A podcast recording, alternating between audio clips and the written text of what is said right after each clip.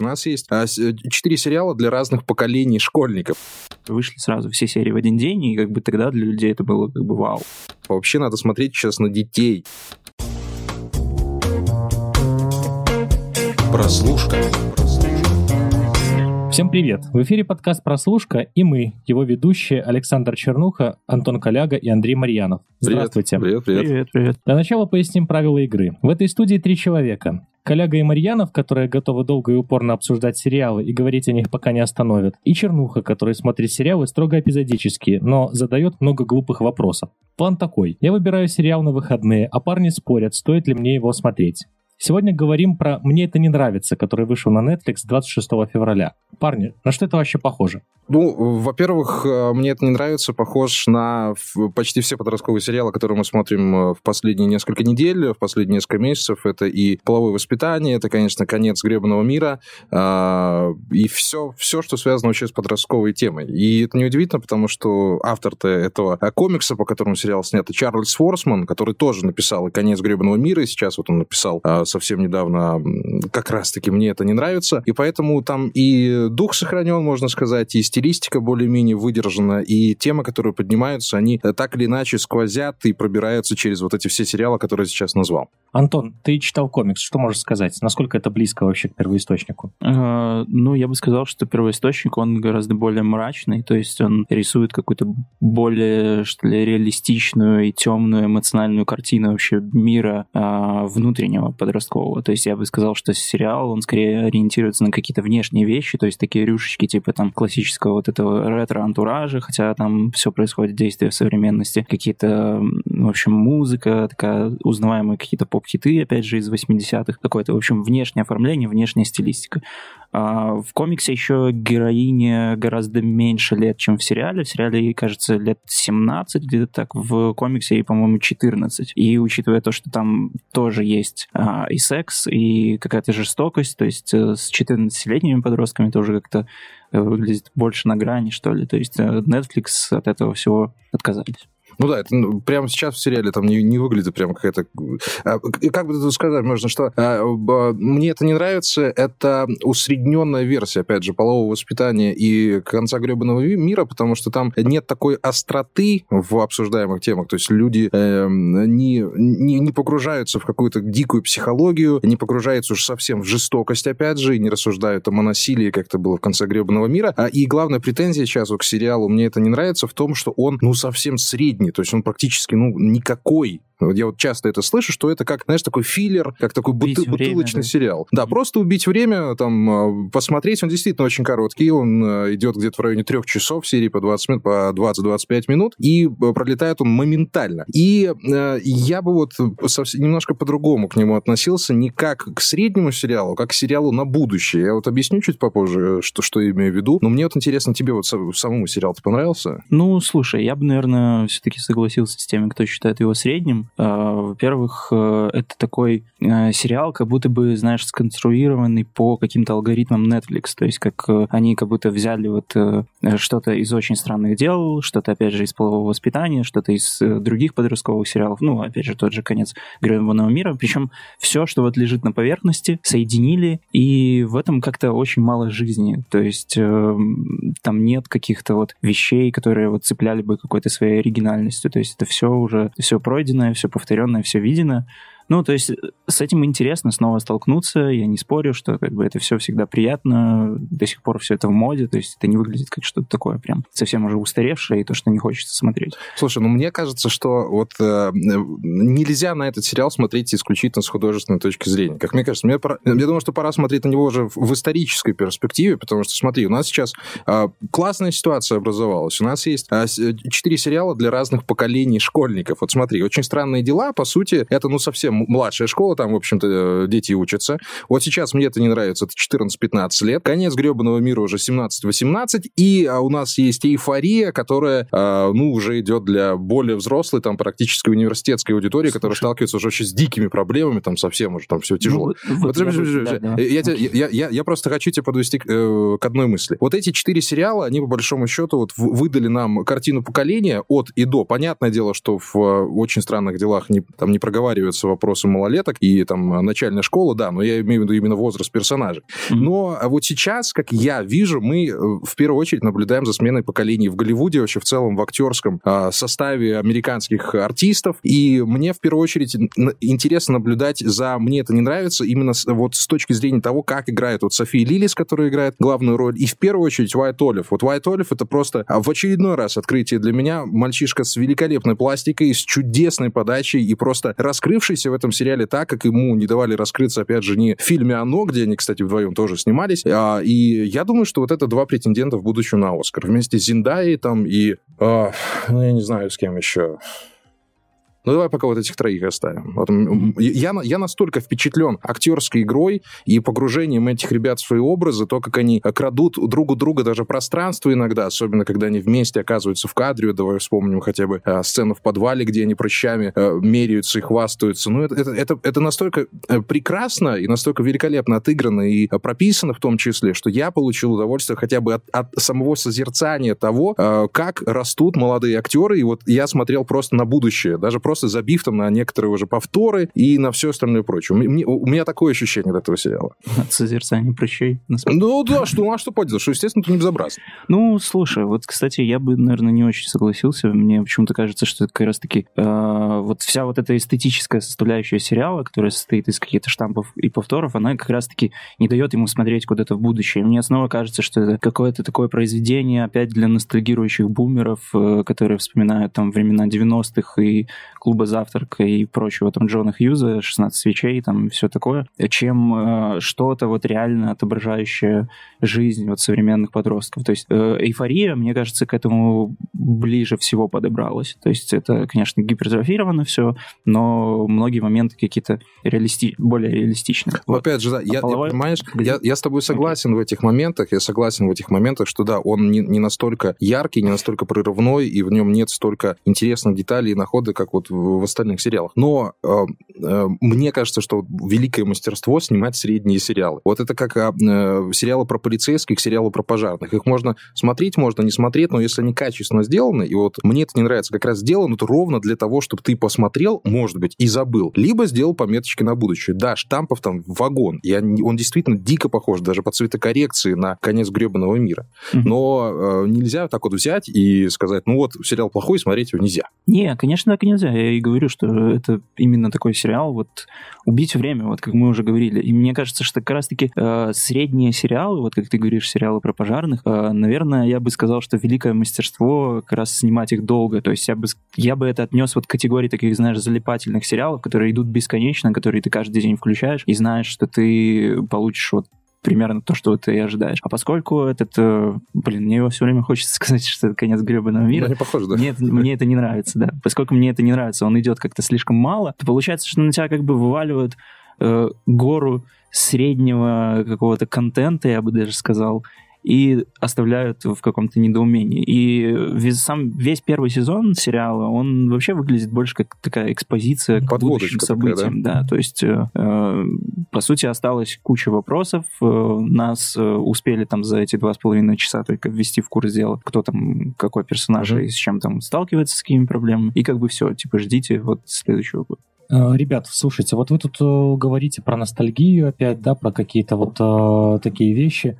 У меня вопрос, как всегда глупый, конечно. А не много ли этой вообще ностальгии сейчас в сериалах Netflix? Ну, да. что, что не сериал, что не подростковый сериал, это ностальгия по 90-м, по 80-м, это реконструкция какой-то эпохи. Блин, где сериал про про, про сейчас. 2020 Мы, на самом деле, вот мы э, прямо сейчас в это упираемся с Антоном в том числе, потому что, вот, э, смотрите, если бы мне это не нравится, вышел до «Очень странных дел», вышел бы до эм, э, «Конца гребаного мира», вот он бы, он бы стал вот тем сериалом, на который смотрели бы и говорили, вот это класс, например, ностальгии, хорошо сделанная работа и все такое прочее. Мы же сравниваем его с другими вещами.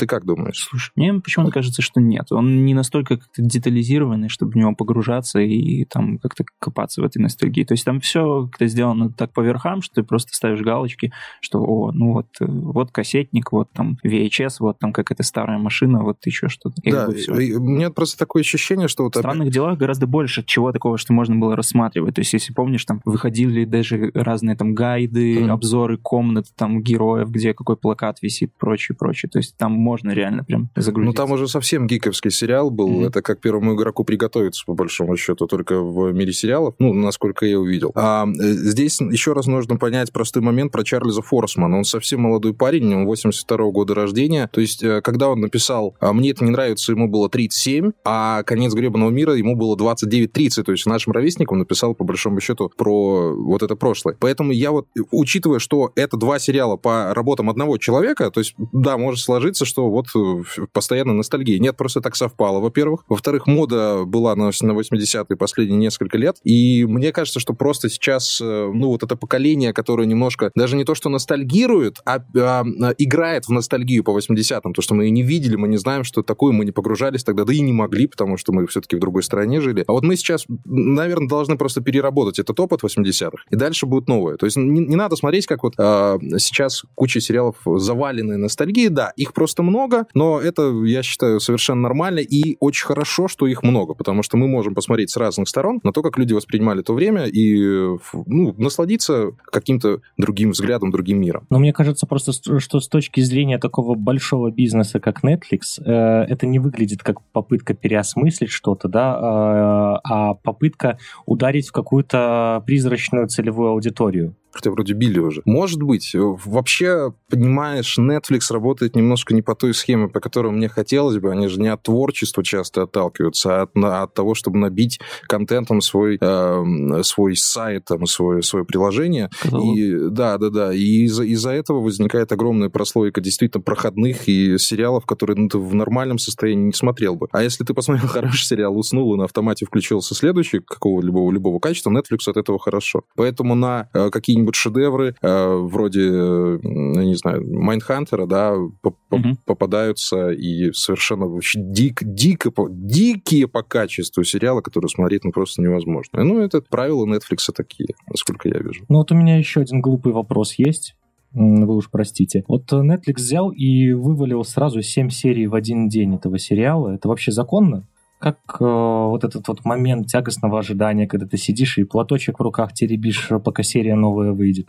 Ну, Netflix же, он же вообще, в принципе, утвердил вот эту концепцию бинж-вотчинга. А, самый первый сериал Netflix — это вот «Карточный домик» и «Оранжевый хит сезона». Они первые как раз были э, сериалы, которые вышли сразу все серии в один день, и как бы тогда для людей это было как бы вау, там, как так? Когда мне найти время вообще сразу посмотреть? Постепенно, наоборот, Netflix, он как-то приучил людей к тому, что сериалы нужно смотреть залпом, потому что сейчас э, все больше, все меньше становится у людей времени, все больше выходит сериалов, и в основном люди смотрят как раз по такой модели, что вот я залипну на выходные, отсмотрю и забуду. С одной стороны, это как бы хорошо, может быть, вот для такого потребления, к которому стремится Netflix, чтобы ты смотрел постоянно, там у тебя закончился один сериал, включался другой, но с другой стороны, может быть плохо для какого-то э, поддержания интереса к сериалу. То есть, опять опять же, люди посмотрели, забыли, а вот как раньше, помните, когда там, как, как же вот это вот приходить на работу. А вот раньше. Да. Mm. И возле кулера обсуждать новую серию, свежую. Новую серию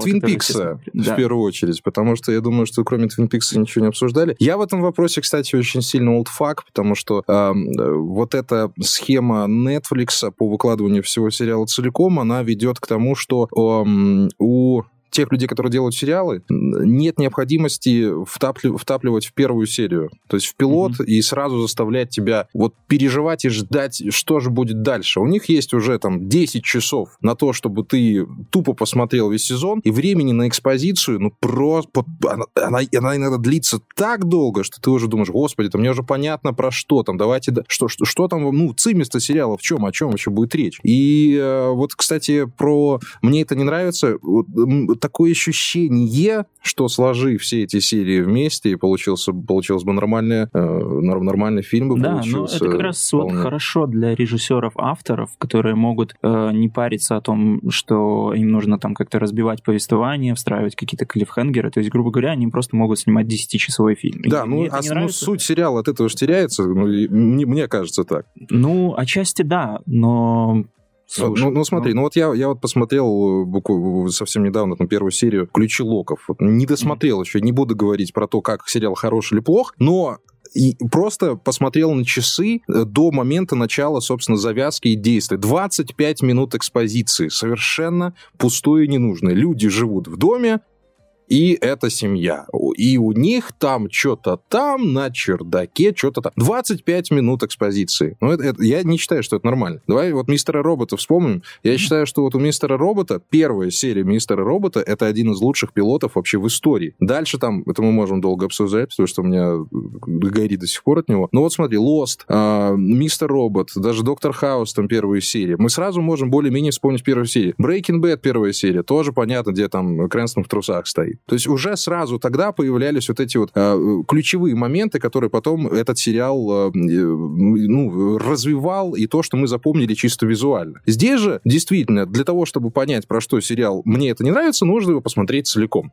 пам-пам. Все, потому что завязка сама по себе тоже понятна. Девочка, подросток, у которой э, сверхъестественные силы, которые она не может контролировать, и она в конце должна понять, что же с ней происходит, и кто был ее отец, который, скорее всего, тоже умер от того, что у него были сверхъестественные силы, но его никто не принимал. Пам, да, ну, это не скорее всего, там даже прямо это проговаривается. Да, и прямо в, в, в том числе и проговаривается. Да, ну, слушай, ведь сериальная индустрия в целом меняется. То есть сейчас э, посмотри, сколько знаменитых кинорежиссеров приходит снимать сериалы, сколько знаменитых актеров приходит там сниматься. Если раньше там, что в сериале были там Николь Кидман, Джуд Лоу или там ну, да. любые еще, любую просто ткни знаменитость э, из там списка своих любимых знаменитостей, скорее всего, она снимается в сериале, который вот-вот выходит там через месяц. Ну, я, думаю, что, был, я, я думаю, что просто для того, чтобы это все держалось, для того, чтобы они дальше приходили, им нужно давать какую-то свободу,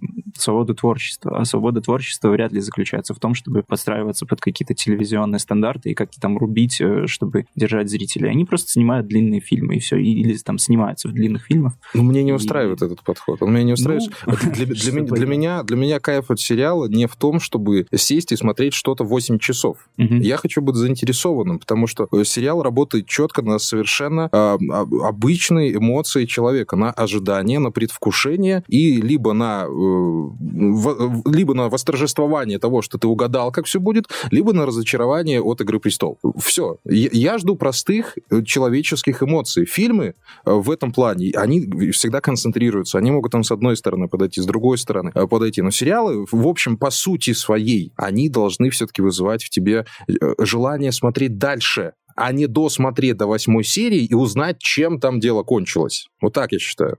Ну, мне кажется, что вообще э, вот эта вот схема Netflix, она породила очень много необязательных сериалов, э, которые вполне могли бы быть фильмами, но почему-то э, оказались слишком растянуты во времени.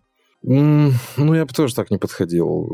Если, если у фильма есть полтора-два часа на то, чтобы персонажа раскрыть, то здесь все-таки гораздо больше времени на какие-то тонкие моменты, на предысторию, на поступки персонажа. Нет, э, прямо вот я не могу взять и вспомнить какого-то сериала, который я бы лучше сделал фильмом. Вот прям вот, вот совсем-совсем, может быть, может быть, видоизмененный углерод. Вот может быть. Вот пускай был он лучше был фильмом, чем сериалом, потому что как сериал он совершенно никакой. Ну, я думаю, что это эти все это количество проходных сериалов, оно появилось не из-за того, что там это могло быть фильмами, а просто из-за того, что Netflix, он дал больше свободы и больше там приютил разных проектов, которые просто не захотели брать канал. Ну, опять же, да. Вот, и поэтому то, что, может быть, закрылось бы там после первого сезона или просто бы не прошло дальше там пилота на питчинге, с удовольствием примет Netflix, потому что какая разница, там каталог резиновый, окей, ребят. Да, и опять же, Саша, ну, шлака всегда много было. Мы просто начали концентрироваться сконцентрироваться, опять же, на нем, что вот есть классный сериал на Netflix, и там же на Netflix есть куча всякой есть. Если посмотреть даже там кабельные и HBO-шные сериалы, и там шоу-тайма сериалы, там тоже есть вот эти вот проходные. Ну, знаешь, как у нас вот ко мне Мухтар, вот это как как-то, ну, ну, ну так, такого, такого уровня сериала тоже они есть, это нормально. Просто мы их не видим, потому что Netflix нам их как подсовывает, он, он их да. там фичерит, он там подсовывает тебе в рекомендации, что вот посмотри, там у тебя там 85% совпадений с этой ерундой. А если бы э, ты просто там искал бы какие-то сериалы по оценкам на MDB том же, или смотрел там по рекомендациям своих друзей, скорее всего, бы ты их не заметил, потому что у них просто была бы там оценка 5. И все. Да, ну или, опять же, надо слушать подкаст «Прослушка», чтобы понимать, какие сериалы стоят смотреть. Я не могу не прорекламировать сам себя. Да. Вот, э, кстати, про оценки. Я зашел на Википедию почитать про сериал, и там э, написано, что в целом он получил положительные отзывы критики. А дальше смотрю, изучаю рейтинги на Metacritic, там 68 баллов стоит, на Rotten Tomatoes тоже, в принципе, неплохой рейтинг. Эти рейтинги, они вообще на что-нибудь влияют, и стоит руководствоваться, когда ищешь себе сериал на вечерок? Ну, надо понимать, что оценка Rotten Tomatoes — это все-таки какое-то усредненное мнение группы людей, и то даже это ну, очень грубое подведение какой-то конкретной цифре, потому что если там внимательно почитать рецензии, ты там часто можешь даже не определить, это там 40 или 50, то есть где-то грань там между шестеркой и пятеркой. У каждого критика, тем более, очень разная система оценивания. У одного, например, там 4, это то, что у другого вполне может быть 7. Вот, поэтому к сериалам вообще больше каких-то требований по оценке, что ли. То есть, э, например, ну, ты можешь заметить, если ты там зайдешь на Rotten Tomatoes, ты увидишь, что если у фильма будет там рейтинг 61, он будет в зелененькой зоне, или там на Metacritic, ты можешь сказать, что это, скорее всего, хороший фильм. Если у, у сериала будет 61, то это как бы уже не очень ну считается. Поэтому тут как бы тоже нужно смотреть. Ну, я бы, наверное, порекомендовал лучше не полениться, найти себе каких-то там отдельных конкретных критиков или хотя бы издания, а, за которыми там интересно следить и рецензии которых интересно читать, с которыми часто совпадаешь по мнениям и просто ориентироваться на их оценки, а не на усредненные. Кстати, да, есть такая тема. Я, кстати, а, очень много лет назад еще на старой ленте мне всегда нравился Сергей Бланков в этом плане. У меня с ним стопроцентно было совпадение. Последний раз его на Hollywood репортер, по-моему, видел, он писал рецензию, но так как он пропал из виду. А сейчас, э, в общем-то, афишу после ухода Долина захватил Зельвенский, mm-hmm. и Зельвенский злой. Он злой, понимаешь, вот опять же, я читал его рецензию, но мне это не нравится. И он не то, что... А это не Зельвенского Не Зельвенского разве была? Нет. А я, по-моему, его читал. Я вот сегодня как раз читал это. Может, может быть, то ли другая вышла, но я четко помню, что это был Зельвенский. Неважно. Вот это была злая рецензия, которую сериал втоптала. Mm-hmm. Сказала, это все проходняк, смотреть там нечего, можно даже не начинать. Нет, еще раз говорю, надо смотреть на Софи, на Софию Лилис, надо смотреть на uh, Уайта Олифа, вообще надо смотреть сейчас на детей. Я, я, я хочу вернуться к этому, потому что я был настолько впечатлен. Во-первых, ты Софию Лилис видишь в «Оно», где она играет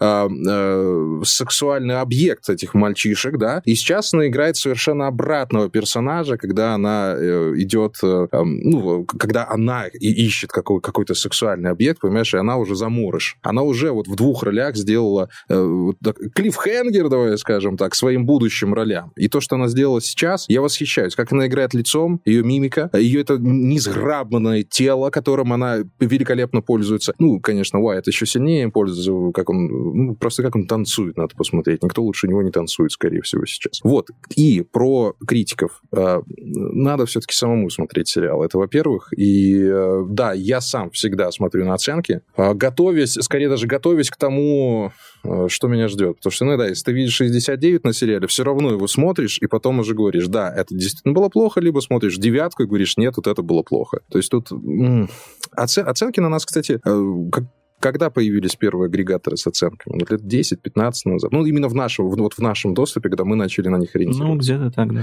Вот. И вот за эти 10-15 лет действительно оценки стали э, очень важной частью. Посмотри, как много, опять же, на тех же Rotten Tomatoes э, купленных рецензий, купленных оценок. Э, очень часто этим голлив... именно голливудские фильмы грешат которые ну, там накручивают себе рейтинг. И на первое время, вот на первое время, когда только появляется или фильм, или сериал, мне кажется, лучше вообще не ориентироваться на оценку. Надо, чтобы прошло какое-то время, чтобы вот эти проплаченные ботики, они отвалились, и в общей массе оценок фильм уже получил какую-то адекватную оценку. Ну, я бы не сказал, что в случае там с кинокритикой или сериальной критикой работает это там, как ты говоришь, боты или какие-то проплаченные рецензии. То есть, ну, по крайней мере, ну, не влияет настолько сильно оценка, ну, топят фильмы, там, э, на фильмы с рейтингом 25 на метакритике спокойно собирают миллиард, фильмы с рейтингом, там, 80-90, на них вообще никто не ходит, поэтому, ну, я бы не сказал, если бы я был руководителем, там, какой-нибудь Диснея, я бы вряд ли заносил чемоданы критика, вот, потому ну, что заносил мало на что влияет.